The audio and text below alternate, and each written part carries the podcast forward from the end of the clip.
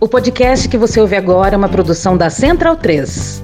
Opa, você gosta do nosso trabalho? Mas ninguém gosta dessa porra, cara. Caralho, Pedro. Mas se você gosta do nosso trabalho e quiser, e tiver como, pinga um lá pra gente, lá no PicPay ou no apoia.se barra medo e delírio. E se você mora fora do país, Fora do Brasil, irmão? tá querendo pingar um e não tá conseguindo no PicPay nem no Apoia-se, agora a gente tem o Patreon.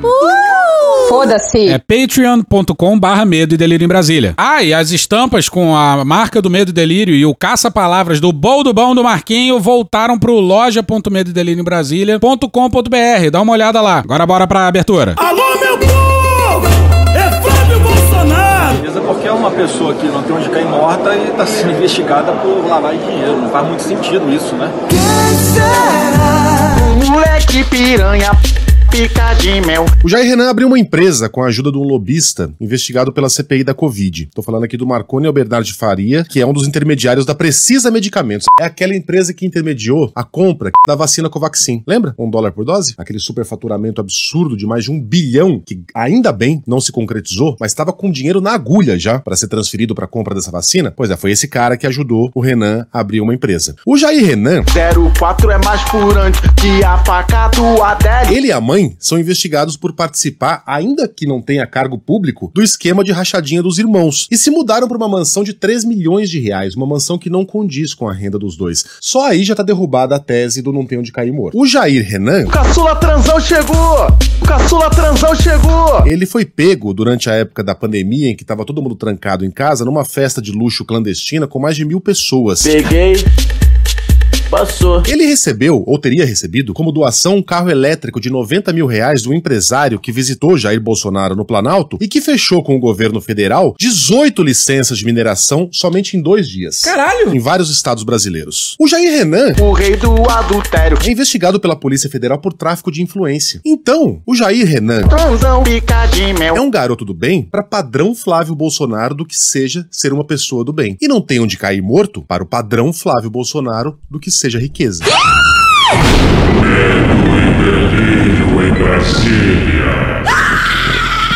Vocês percebem a loucura? Legal. Olá, bem-vindos ao Medo e Delírio em Brasília com as últimas notícias do que restou do Brasil. Bom dia, boa tarde, boa noite. Bom dia, porra! Por enquanto. Eu sou o Cristiano Botafogo. Cristiano, seu lixo. Cristiano, seu lixo. Cristiano, seu lixo. Cristiano, seu lixo. Seu lixo. Seu lixo. Seu lixo. Seu lixo. Lixo. Lixo. Lixo. Lixo. E Cristiano. Aquele verme maldito. E o Medo e Delírio em Brasília Aquele podcast. Medo e delírio em Brasília. Medo e delírio, um beijo pra eles, né? Porra, seu medo e delírio em Brasília, pô. Eu não ouço medo e delírio. é escrito por Pedro Daltro. abraço, Daltro. Pedro Daltro. Beijo, Dal. E um beijo pro Pedro Daltro. Pedro Daltro. Pedro Daltro. Pedro Daltro. Pedro Dalton. Pedro Daltro. Pedro Daltro. Um beijo pro Pedro Daltro. Esse é o episódio dias 234 a 240. Ah, é? Foda-se. Bora passar pano? Não. Tá, mas bora tentar passar um pouquinho menos de raiva?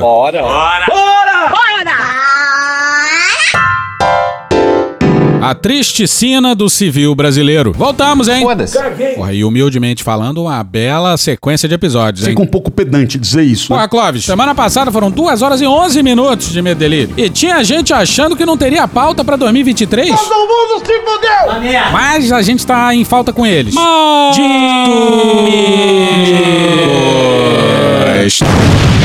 Que porra é essa? Bora pro Eduardo Gonçalves no dia 28 no Globo.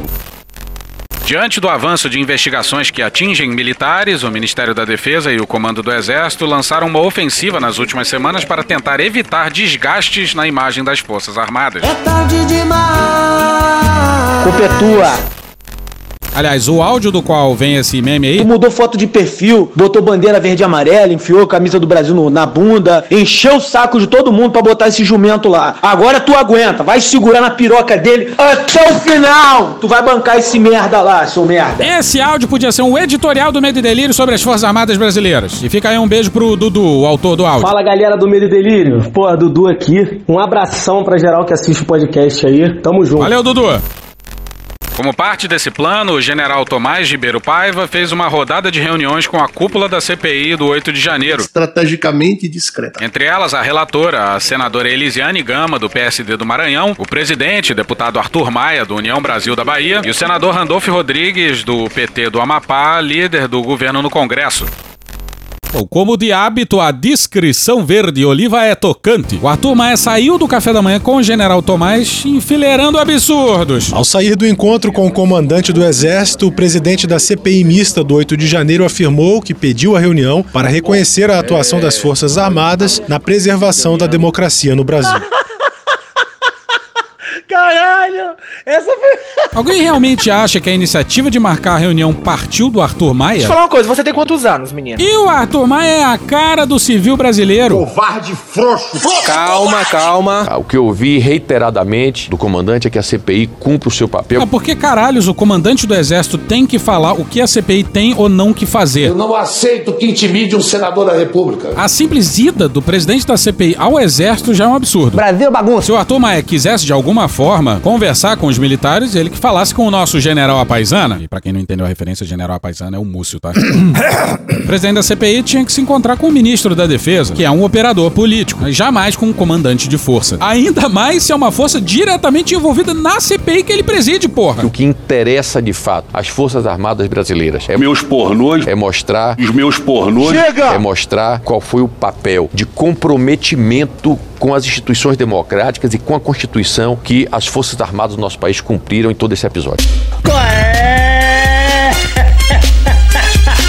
pega aí, oh, pega aí, oh, pega aí. Mas aí, pelas imagens, dá pra ver que o Arthur Maia não tá com nenhuma arma apontada pra cabeça dele, que só torna a situação mais constrangedora ainda. O fato de alguns militares, pessoas físicas, terem eventualmente se envolvido com esse, essas movimentações antidemocráticas que aconteceram e que projetaram o 8 de janeiro, isso tem que ser separado, totalmente separado das Forças Armadas brasileiras. Eu reputo o Exército Brasileiro como uma instituição gloriosa. Tá falando sério? Que tem um significado indispensável não só para o Brasil, mas para qualquer nação. E eu, pessoalmente, entendo que foi justamente pela conduta correta, comprometida com a Constituição. Traidor da Constituição é traidor da pátria. Conhecemos o caminho maldito. Rasgar a Constituição. Correta, comprometida com a Constituição. Trancar as portas do parlamento. Correta, comprometida com a Constituição. Garrotear a liberdade. Correta, comprometida com a Constituição. Mandar os patriotas para a cadeia, o exílio e o cemitério. Correta, comprometida com a Constituição. Bradamos por imposição de sua honra. Temos ódio à ditadura, ódio e nojo. Gente, o Ministério da Defesa publicou uma ordem do dia em alusão ao 31 de março, considerando a data como um marco histórico da evolução política. Quem assina essa nota é o ministro da Defesa, Walter Braga Neto. Esse Braga Neto. Correta, comprometida com a Constituição. Não. Comprometida com os valores democráticos. Não fode, porra! Que esse país, durante essa transição do governo passado para esse governo, diante de tantos problemas que aconteceram, como tentativa de, te de atentados terroristas, invasão da Polícia Federal, o próprio 8 de janeiro, o papel das Forças Armadas foi fundamental. Fundamental. Concordamos! Pois é, fundamental. O Exército incentivou essa retórica de.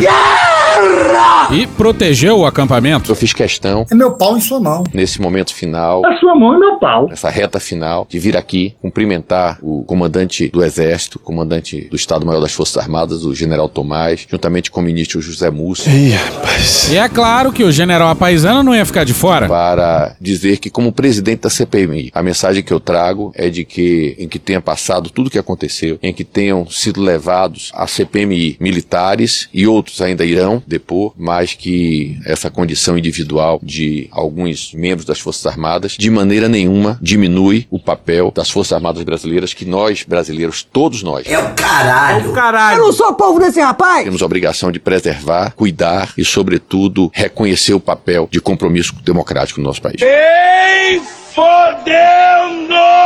Porra. Olha a vergonha que o Arthur Maia passou ao vivaço. Presidente, a gente está ao vivo na Globo News. Eu queria entender o seguinte: a assessoria do senhor disse que foi a convite do Exército. Maravilhoso! Houve algum pedido para que a CPI, por exemplo, deixe de convocar militares ou peça que eles não vão fardados? É, houve algum pedido para o senhor sobre o tratamento que a CPI vai passar a dar a partir de agora a militares? Não, absolutamente. Primeiro que quem ligou para o general e falou que queria vir aqui fui eu. Certamente. Pode até ter sido a minha, não foi algum engano, mas quem ligou ligou ao general Tomás e disse que queria vir aqui falar com ele, fui eu. Com certeza. Certamente. Quanto às convocações, isso não muda absolutamente nada. Veja só, Não. nós já ouvimos alguns militares. É pouco. Já está marcada para quinta-feira que vem a oitiva de um general, que é o senhor G. Dias. Pois é, justamente o general amigo do Lula. Mas e cadê os generais amigos do Bolsonaro? Zero. Zero. Outros militares serão ouvidos. Hoje vai sentar na mesa. Não houve por parte do comandante do Exército, em nenhum momento, nenhuma sinalização para que convocasse A ou deixasse de convocar B. Pelo contrário. Aham, Cláudia, senta lá. A gente duvida que o. Sentar na mesa. Vá ser ouvido, mesmo depois de ter sido incriminado pelo hacker da Vaza Jato. Sabe como é que é, né? Ele ia ficar. Bastante chateado. Chateado. Outro que tinha que ser ouvido era o Freire Gomes, que mantinha interlocução com o hacker. O Jesus, ele trabalhava nessa área mais de Ele é tecnologia. do alto comando do exército. O Jesus, É. o assessor,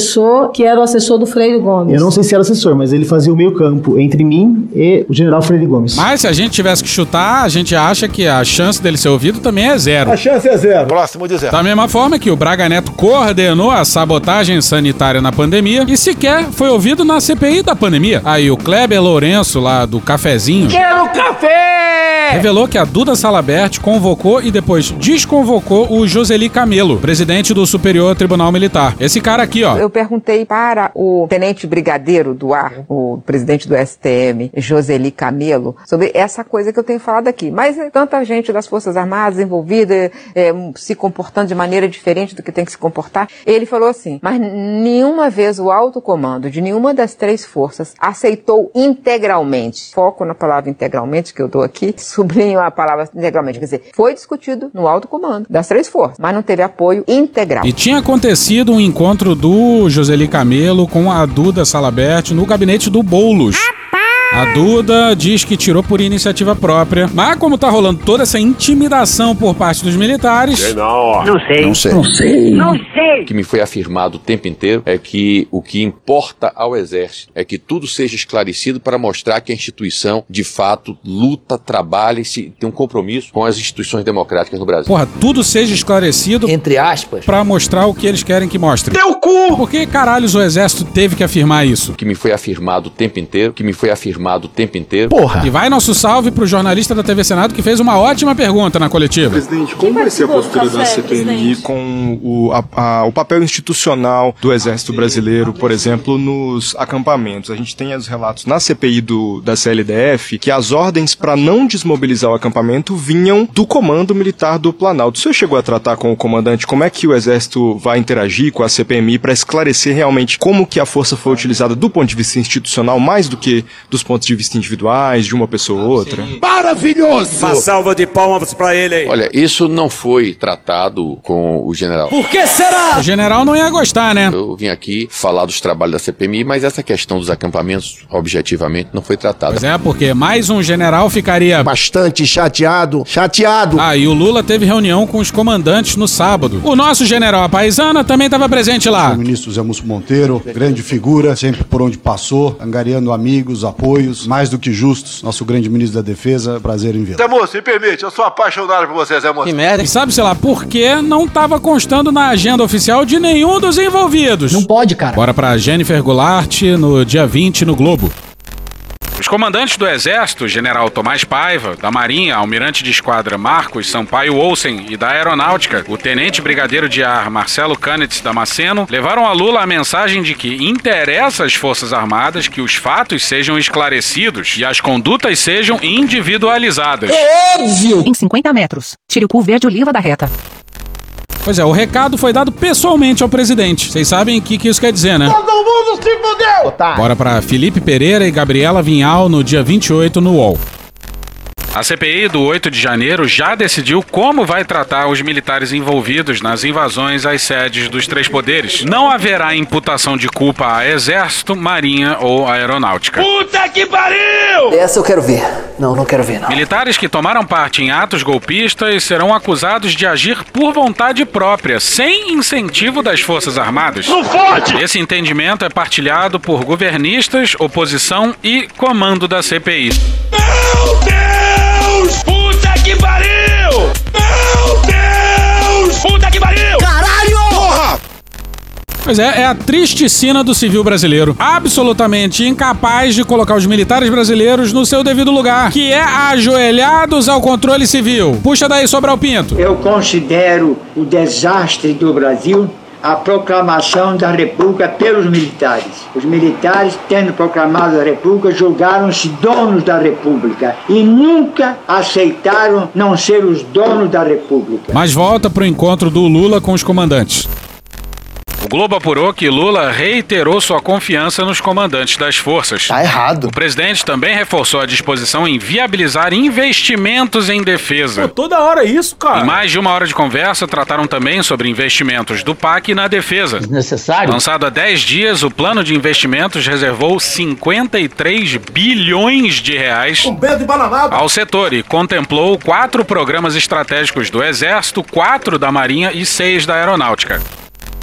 No fim das contas, o Lula deu mais de 50 bilhões de reais no colo dos militares sem civilizar o Ministério da Defesa. O problema não é investir em defesa. O problema talvez seja quantidade e escopo. Em um país sério, o investimento em defesa também caberia aos civis do Ministério da Defesa e seria utilizado de acordo com os interesses industriais do país. E aos militares cabe obedecer e nada mais. As Forças Armadas são burocracia do Estado. Burocracia do Estado obedece, não manda. Burocracia do Estado não dá palpite. Pois é, mas aqui no Brasil, quem define pra onde vai a grana são os militares. Eles que controlam a defesa. Eles que têm controlado. Eles que têm decidido o que fazer com dezenas e dezenas de bilhões de reais. E aí é uma. Festa danada. E esse é um dos problemas do PAC. Em algum momento a gente ainda deve fazer uma crítica ao PAC. Tô pedindo calma. Mas calma que piora. Calma, que piora. Bora pro César Feitosa no dia 28 na Folha. O ministro da Defesa José Múcio Monteiro Como é que vocês vão tratar desse assunto? Não interessa. se comprometeu com os comandantes das Forças Armadas a fazer um esforço junto ao presidente Lula do PT e à equipe econômica para conceder um aumento de cerca de 9% para o salário dos militares. E lá vem mais. Os chefes militares apresentaram a demanda a Múcio em conversa nos meses de julho e agosto. A avaliação nas cúpulas militares, especialmente no Exército, é que há uma insatisfação generalizada de praças e suboficiais com os salários recebidos. Pois é, que coisa, né? Por que será? A contrariedade tem aumentado desde 2019. Jair! Quando o que era para ser uma reforma da previdência dos militares se transformou numa reestruturação da carreira, com a criação de uma série de benefícios atrelados à conclusão de cursos e promoções por tempo de serviço. Agora repara só, era para os militares também terem sido enquadrados na reforma da Previdência. Mas, na verdade, eles acabaram saindo ganhando, com promoções e aumento de salário. O Heleno tava com tanta vergonha de olhar pro cardápio. Eu sempre olhei no restaurante, eu e meus filhos, o cardápio pelo lado direito. Ah, Tadinho. Tadinha, que barra. Dava tanta vergonha nele que os oficiais de alta patente tiveram os rendimentos aumentados em mais de 70%. Mas pros praças e pros suboficiais, 12% estava de bom tamanho. É que o de cima 10. Os benefícios, na prática, criaram uma série de distorções nos ganhos dos militares, movimento que aumentou os rendimentos de oficiais superiores e oficiais generais e reduziu ou estagnou os de praças e militares de baixa patente. Olha a merda aí! Tá aí uma bela forma de perder o comando da tropa, hein? É muito como a Folha mostrou, generais engordam seus salários com ajudas de custo de até 150 mil reais Caralho! pagas nas movimentações militares, que geralmente ocorrem a cada dois anos. O valor sobe para cerca de 300 mil reais quando eles vão para reserva. A putaria tá aqui. ó. Sou rica!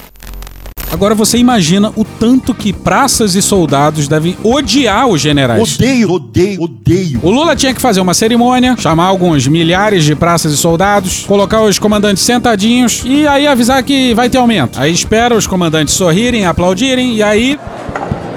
Olha só que bonito ver a alegria dos meus comandantes, tão bonitinhos. Mas olha só, o aumento só vale pra praça e pra soldado. Só pra quem não foi tratado de forma justa em 2019, porra. Yeah, yeah! Ah, pois é, não tem a menor chance disso acontecer, mas deixa a gente sonhar, porra. Estou no limite, Brasil. A tese defendida pela defesa é a de que o tratamento de civis e militares deve ser o mesmo. Mas que filho da puta, olha aí, veja você. Como os servidores públicos receberam aprovação de um aumento de 9% em seus vencimentos, Múcio espera conseguir o mesmo reajuste para os fardados. Pois é, quando interessa, os militares se colocam completamente apartados dos civis. Previdência própria, sistema de saúde próprio, sistema de educação próprio, a porra toda. Na reforma da Previdência, eles nunca iam usar o argumento de que queriam ser tratados iguais aos civis. Mas quando é para aumento de salário, aí fica fácil. Generais ouvidos pela Folha argumentam que praças e suboficiais recebem atualmente um salário até 30% menor que o pago até 2001, quando o então presidente Fernando Henrique Cardoso, do PSDB, editou uma medida provisória apelidada na caserna como MP do Mal, que reduziu ou extinguiu uma série de benefícios militares. Agora você imagina só que o FHC acabou com alguns benefícios, mas ainda tem general com contra-cheque de centenas de milhares de reais. A reestruturação da carreira de 2019, capitaneada pelo ex-presidente Jair Bolsonaro, do PL, ampliou a diferença salarial sem fazer mudanças relevantes no soldo, a base do salário do militar. Nós já botamos a granada no bolso do inimigo. Deixa o cara se fuder, pô. Pois é, um governo de generais fez isso aí. Bolsonaro é parlamentar há três décadas. Aí, quando virou presidente, estendeu o dedo do meio para sua base mais antiga e fiel. Abre aspas, os praças se sentiram muito traídos. Sem dúvida, a reforma privilegiou as camadas de cima. Fecha aspas, avalia a pós-doutoranda em ciência política da Unicamp, Ana Penido. Pois é, traídos por um governo de generais, hein? Mas agora os generais, com gordos salários, correm pro Lula para consertar a cagada que eles mesmos fizeram com a própria tropa. Para ela, as distorções criadas em 2019 deveriam ser revistas num plano mais amplo e não em um reajuste para os praças. Abre aspas, quase todo o dinheiro que entra no Ministério da Defesa vai para o pagamento de pessoal. Para rever isso, precisa ver a política de pessoal, quantificar o número de oficiais e praças. Precisa de recrutamento obrigatório? Olha só! Aquele tiro de guerra no interior, para que serve? Fecha aspas, afirma. Nada, nada, nada, nada. Penido destaca que, para resolver o problema, será preciso o Ministério da Defesa abrir para a sociedade civil a discussão sobre a política nacional de defesa. Abre aspas, só o controle civil pode definir de fato como deve ser o gasto com as Forças Armadas e pensar uma política de defesa pertinente com a grandeza do Brasil. Pois é, e se a gente tivesse que chutar, a gente chutaria que isso nunca vai acontecer com o Lula. Ou seja, vocês percebem a loucura? O Brasil precisa de um Brizola, versão 61, recebendo os comandantes militares com um cigarro na boca e uma metralhadora embaixo do braço. Calma, vocês estão de cabeça quente. Sabe como é que é, né? Homem armado não faz ameaça. Filha da puta. Lucas Pereira Rezende, professor de ciência política da UFMG, avalia que Múcio está agindo como um, abre aspas, embaixador dos militares junto ao poder político, quando seu papel deveria ser o contrário, o ator político para levar as instruções aos militares. Exatamente isso. Quando Múcio leva essa demanda como embaixador dos militares, ele não está fazendo o passo que deveria fazer, que é discutir o orçamento da defesa com a sociedade, com o parlamento. Mais uma vez, ele demonstra essa pressão, o poder assombroso que os militares têm dentro da máquina estatal brasileira, fecha aspas. Tá muito errado isso. Ele conta que as forças armadas de países como os Estados Unidos e a França reduziram seus tamanhos e investiram em tecnologia e equipamentos, enquanto o Brasil permanece com mais de 80% do orçamento comprometido com pessoal. Abre aspas, precisamos investir em alta tecnologia, nos programas estratégicos, em ciência e tecnologia da defesa. Precisamos ter satélites, fecha aspas. Pois é, quando o investimento em defesa é focado em tecnologia, ele estimula toda a indústria nacional. Mas o controle disso precisa ser civil. As Forças Armadas são burocracia do Estado. Abre aspas, mas isso não vai acontecer enquanto o governo enxergar as Forças Armadas como algo intocável, sem realizar de fato o controle civil. Fecha aspas. A gente vive sempre citando o grande filósofo Igor Canário. É tudo nosso, nada deles, nada deles. É tudo nosso, é nada deles. Pois é, tem que tomar a defesa dos militares, tem que tornar a defesa civil, tem que expulsar todo mundo de lá e implementar um controle civil no comando das forças e, principalmente, na definição da política de defesa. E não tem melhor momento do que esse. Caralho! Pra cima deles com. Ousadia e alegria! Ontem mesmo, o general secretário de Segurança do Amazonas recebeu voz de prisão por posse de arma ilegal. Pois é, senhoras e senhores, um general secretário de Segurança foi acusado de comandar uma organização criminosa e é preso por porte ilegal de arma. Que delícia, que delícia, cara. Que delícia, que delícia, cara. Cara, que delícia, cara, cara, que delícia, Que delícia! Ah, cara, medo e delírio. Ah, e a gente só vai falar disso no próximo episódio, mas diz aí, Sadi. Mauro Cid ontem, vocês viram, ele passou 10 horas na Polícia Federal. Apurei o seguinte, que ele está negociando uma confissão, uma confissão, confissão parcial à PF. Está sendo investigado por vários é, casos, vários episódios. Ele foi preso pela fraude no cartão de vacina, mas ele está estudando confessar alguns crimes. Confissão é diferente de delação. Vou explicar isso na Globo News Acabou, daqui a acabou, pouquinho. acabou. Já tá desvirtuando já. Esses dele, um beijo pra assim. eles, né? E agora uma mensagem dos nossos patrocinadores. Olá, tudo bem? Eu sou Pedro Mota Cortella. E eu, Mário Sérgio Cortella. E esse aqui é o A Grande Fúria do Mundo, o nosso podcast que já está disponível. Uma conversa entre pai e filho, mas não só isso, entre gerações. Gerações que se incomodam, se perturbam e querem dar um caminho sobre coisas que estão à nossa volta e que são furiosas, mas que a gente não quer ser por elas derrotado. Ouça A Grande Fúria do Mundo, primeiro no Amazon Music, depois onde quer que você baixe os seus podcasts. E voltamos à nossa programação normal. Mais Zanin. Achou que a gente não ia falar do Zanin hoje, né? Achou errado, otário? E olha só. Não vem com esse teu papinho. De, ah, o Medo e Delírio fala muito sobre o Zanin. Não é verdade, não é verdade. Primeiro que tá todo mundo falando, né? Segundo que a gente fala pouco, dada a tragédia homérica que foi essa nomeação, ao que tudo indica. Dada as possíveis implicações que podem perdurar por décadas e mais décadas. Então, nesse contexto, a gente falou foi pouco. É pouco? Fica na tua aí você também, Luiz Inácio. Olha o passarinho cantando, que coisa bonita. Pois é, enquanto a gente gravava o último episódio sobre aquela tragédia em forma de voto do Zanin, Que porra é essa aqui? É maconha essa porra? saiu outro voto trágico do Zanin. Pô, cara, de novo, cara! Dessa vez sobre a guarda municipal. E dessa vez um desempate. Eita porra do Em poucos dias é o segundo voto trágico se tratando de segurança pública. A gente já disse aqui que ele parecia um ministro terrivelmente escandinavo e, dado a sua compreensão da realidade brasileira, até que faz algum sentido.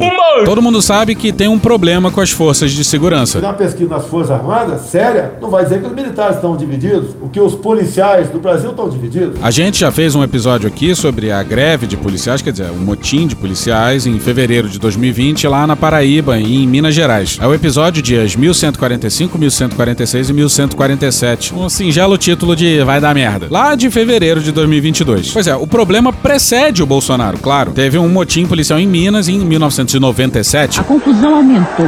Tiros foram disparados de todos os lados. Veja no detalhe que este homem saca a arma e abre fogo.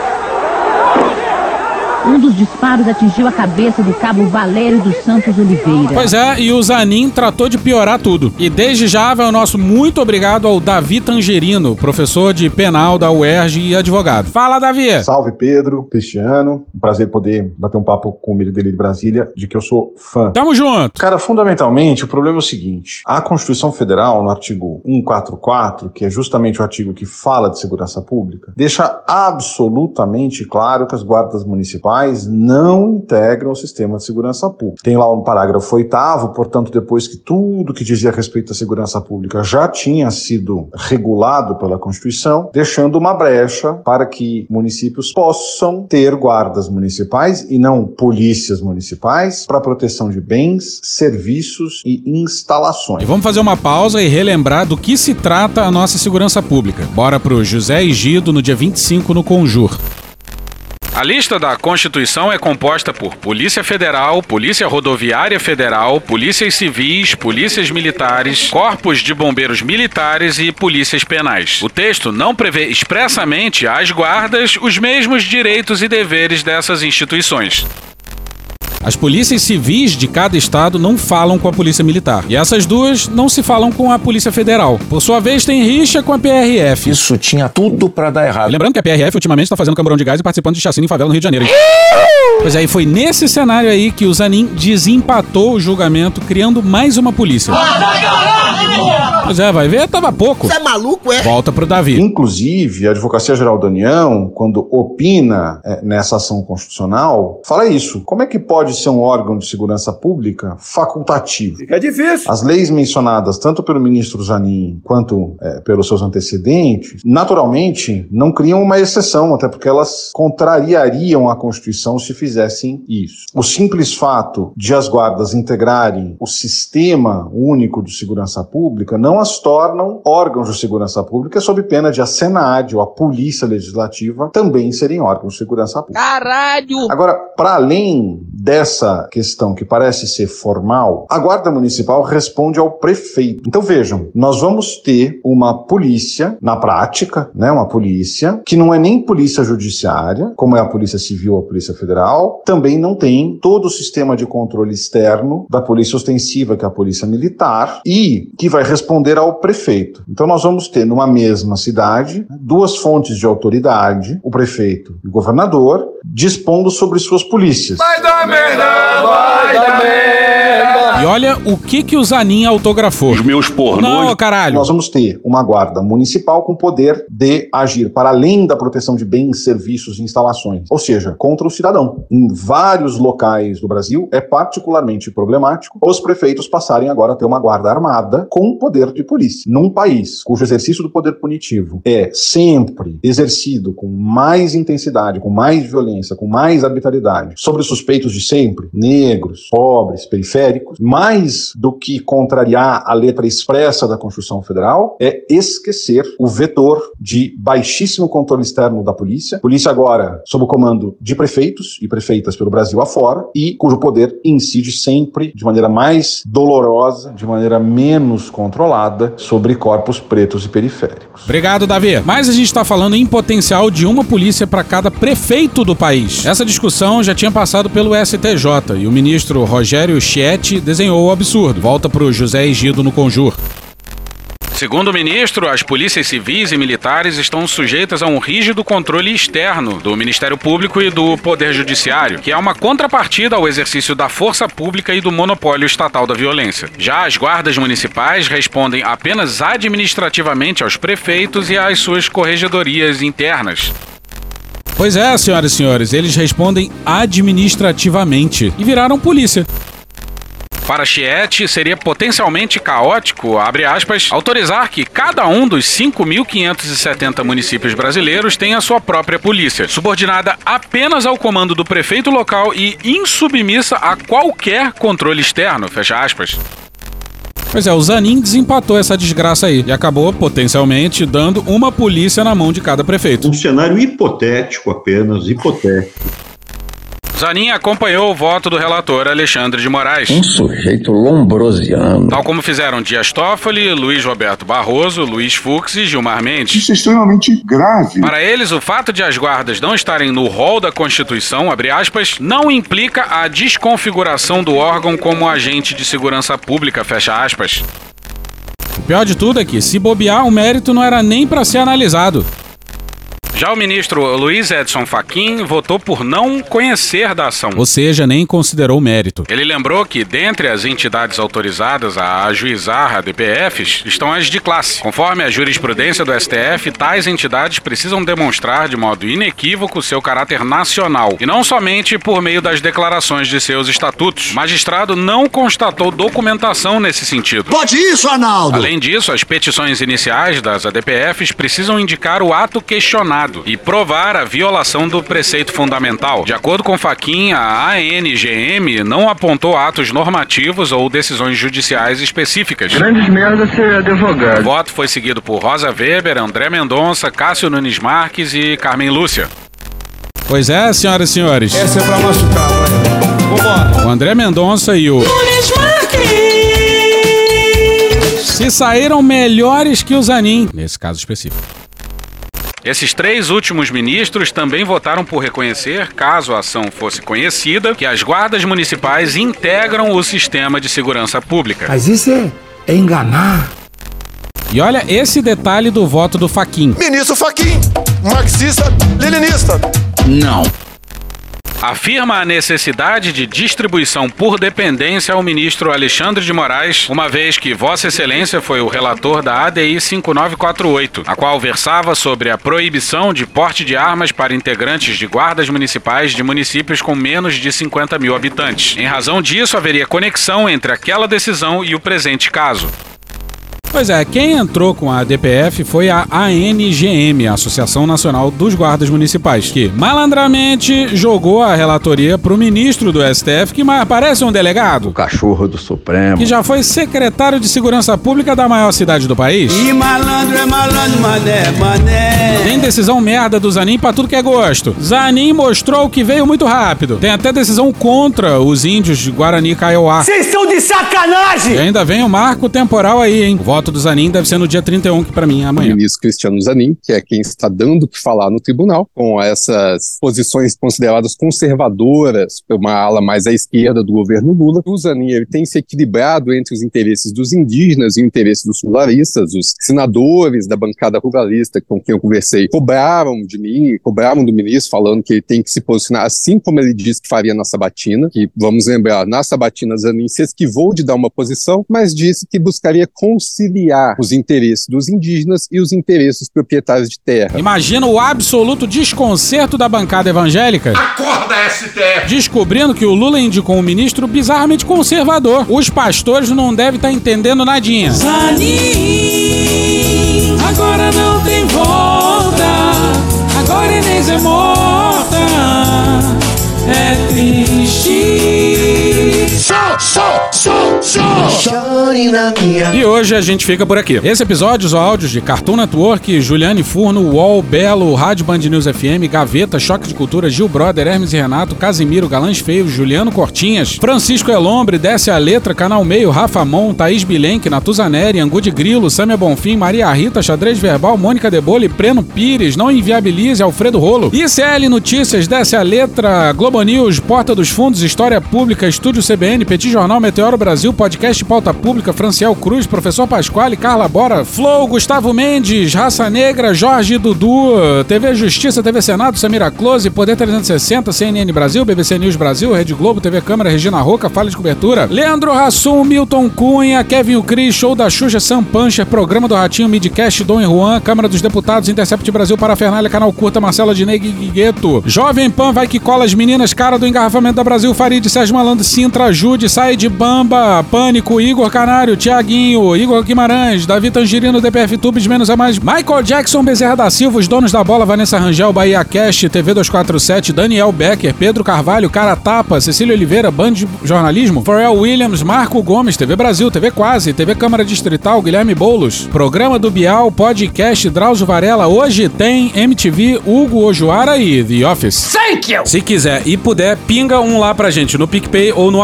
apoia.se barra medo e delírio. Porra, doação ao caralho, porra. Não tem nem dinheiro pra me comprar um jogo de videogame, moro, cara? Assina o nosso feed no seu agregador de podcast favorito e dá uma olhada nas nossas redes sociais. E também no loja.medoedelirioembrasilha.com.br. Eu sou Cristiano Botafogo, o Medo e Delírio em Brasília é escrito por Pedro Daltro e um grande abraço. Bora passar pano? Não. Mas bora passar menos raiva? Bora.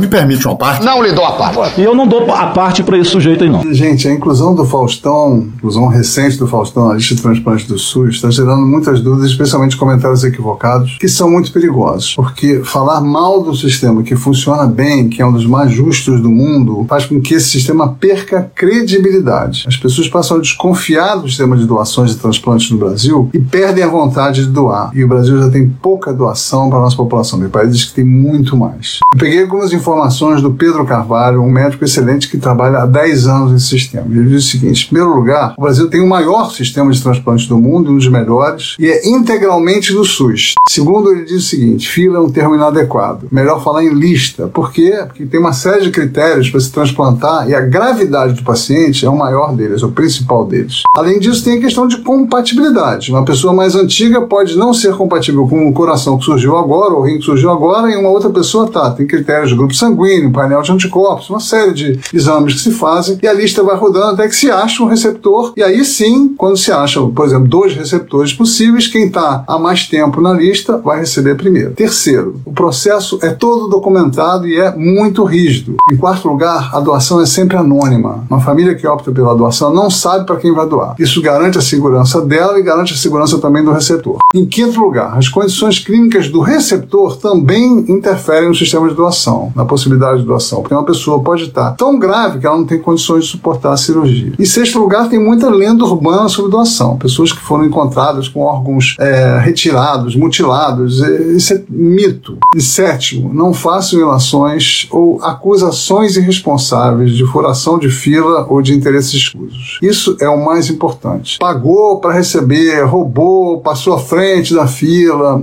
Isso é muito delicado, gente, porque tem profissionais que se desgastam muito física e mentalmente por causa de uma única doação. E imagina você trabalhar com isso e ver o teu trabalho destituído por fofocas. O sistema é justo, que funciona, que tem os seus critérios, que ele é, é totalmente igualitário e dessa forma aumentar a sua credibilidade, não reduzir sua credibilidade. O Brasil, apesar de ter o maior sistema de transplantes do mundo, tem um número de doadores muito aquém do que a gente precisa. Essas doações interferem muito no processo de doação e as equipes ficam muito tristes com isso e não só as equipes, os pacientes também. Acabou? Não. Fabi, que é minha produtora, aquela mesa cheia de comida, ela teve que experimentar uma de cada coisa, assim.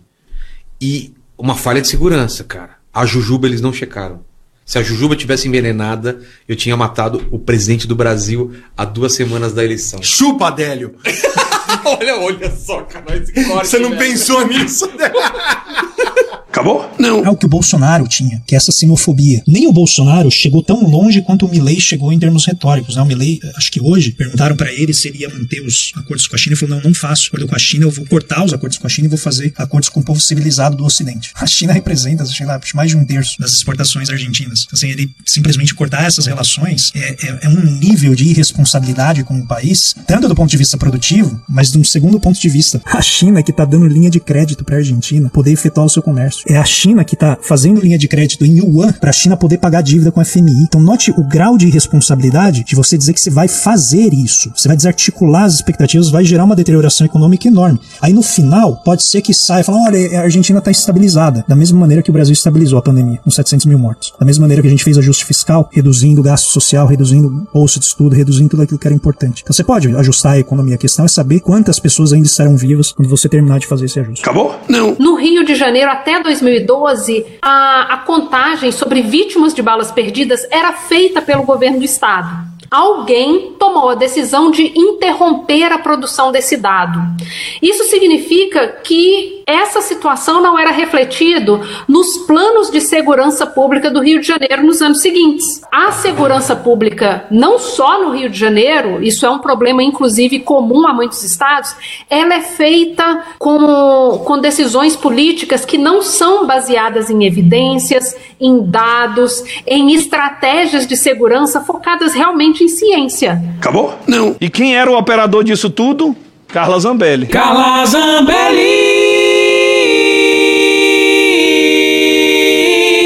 Não sei se eu convoco a Carla Zambelli, se eu peço um teste de sanidade ou se a esquerda dá um prêmio para ela porque ela tem ajudado muito destruindo o seu próprio grupo. Não sei nem para que que precisa de inimigo. Desse jeito. Acabou? Não. A gente devia conseguir acabar com o crime de tráfico de drogas. E a gente mal consegue descriminalizar o porte de maconha para uso pessoal. É isso aí. Tá rolando agora no STF as discussões para definir que portar maconha para uso pessoal até X gramas não pode mais ser considerado tráfico. Então eles estão definindo se é 25 gramas, se é 60 gramas, se é 100 gramas. E aí até ali, se a pessoa estiver portando para uso pessoal, ela não vai ser fichada como traficante e deixa de ser crime. É, hoje é crime portar qualquer quantidade de droga ilícita para qualquer fim. É, e aí eles estão discutindo isso, mas cara, e muita gente tá achando isso, assim, a parada mais relevante, mais importante, realmente é um, um avanço, um passo importante, mas a gente precisa ter muito cuidado de como isso é implementado, mais do que falado no STF. Porque a lei de drogas de 2006, ela tinha um objetivo de na, a implementação dela gerou hiperencarceramento. Agora, se a gente define, por exemplo, que 60 gramas é a quantidade de drogas para uso pessoal, qualquer pessoa negra pobre com 62 gramas, com 65 gramas, com 61 gramas, com 58 gramas, vai ser considerada traficante. É, e por que 58 gramas é 60? Porque, gente, hoje, agora, já acontece, por exemplo, da polícia invadir casa de pessoas que têm 6 plantas de maconha, tem 12 plantas de maconha, e aí pra dizer que a pessoa tinha quilos de droga, eles medem a terra junto. Isso já acontece. Eles apreendem pessoas com plantas e medem a terra como se fosse parte da apreensão da droga. Então, assim, é preciso ter muito cuidado. É, é um avanço, nem sei como avanço é, mas é um avanço. Mas é preciso, cara, ter muita noção de que essas coisas são usadas pelo sistema, pelo judiciário, pelas polícias, pra perseguir gente negra e pobre. Então a gente precisa ficar ligado em como essas coisas são implementadas. Acabou? Acabou, acabou. Beijinho, sigamos com muito amor e poesia. Ouve a voz do seu períneo. Essa porra é maconha? A boca é um ânus da face. Varanda do pum. Lexotan não se toma na veia. Quando você é jovem, qualquer pessoa que tem um baseado vira seu amigo. O Bolsonaro sendo atropelado. Tô de acordo. Esse é o que? A maconha? Fazer as pessoas passarem fome. É isso. Cenoura, cenoura. Mais ou menos isso. Que porra é essa aqui? É maconha essa porra? Conversa de bêbado. Algum delírio. Não é proibido no Brasil transar. Nem todo mundo reage bem a um eletrochoque, né? Antigamente as pessoas ainda coçavam a virilha, hoje nem isso coça mais. Pegue sua Toyota, empurre dentro do seu cu. Um opalão, um chevette, um gol bolinha. Nem todos os brinquedos têm a responsabilidade anatômica de um lango-lango. Vai deixar eles mijarem em cima de você? Lixo. Arrombado. Vai entrar o grosso. Ai, que dor no meu pau. Eu sou especialista em pau. É a piroca. Ela é bastante extensa. Cadê os machos? Eles têm um pênis. Há controvérsias. Contém ovos. Não esqueça de lavar os testículos, a virilha e o ânus. Os galináceos têm pênis. Desculpa. Desculpe. Desculpe. Desculpe. Desculpa. Desculpe. O Demore sim é um homem respeitável. Sabe quem mais que não precisa mostrar nada? Pedro Daltro. Olha lá ele, ó. Roteirista do meu podcast preferido, Medo Delírio em Brasília, se apresenta assim. É um estudioso da caserna que rejeitaria o título de estudioso da caserna, né? Já que ele é tão despretensioso quanto essa parede branca que aparece ao fundo dele. Pedro Daltro e Leandro Demore. Então aí, bons exemplos. Acho que os um ali. Porque o pai é juiz, a mãe é delegado. Enquanto a mãe do neguinho é sua empregada. Um corre danado, maior agonia. Pega um busão lotado pra delegacia. Chegando na delegacia, a mãe do neguinho pergunta assim para o doutor delegado: Mas o que foi que ele fez pra escalar o Gemar? E o doutor começa então a descrever o caso. E a senhora, seu filho tem que tomar muito cuidado. Mas cuidado com o que? O que foi que ele fez? Vou dizer. É ele é preto demais, corre demais, fala demais, sorri demais, tá estudando demais, comprando demais, viajando demais, e assim não dá mais. Ele joga demais, dança demais, canta demais, sorri demais, tá se unindo demais, planejando demais. Assim ele vai passar o meu filho pra trás. É foda, é foda. Acorda, vagabundo! Acorda! Acorda!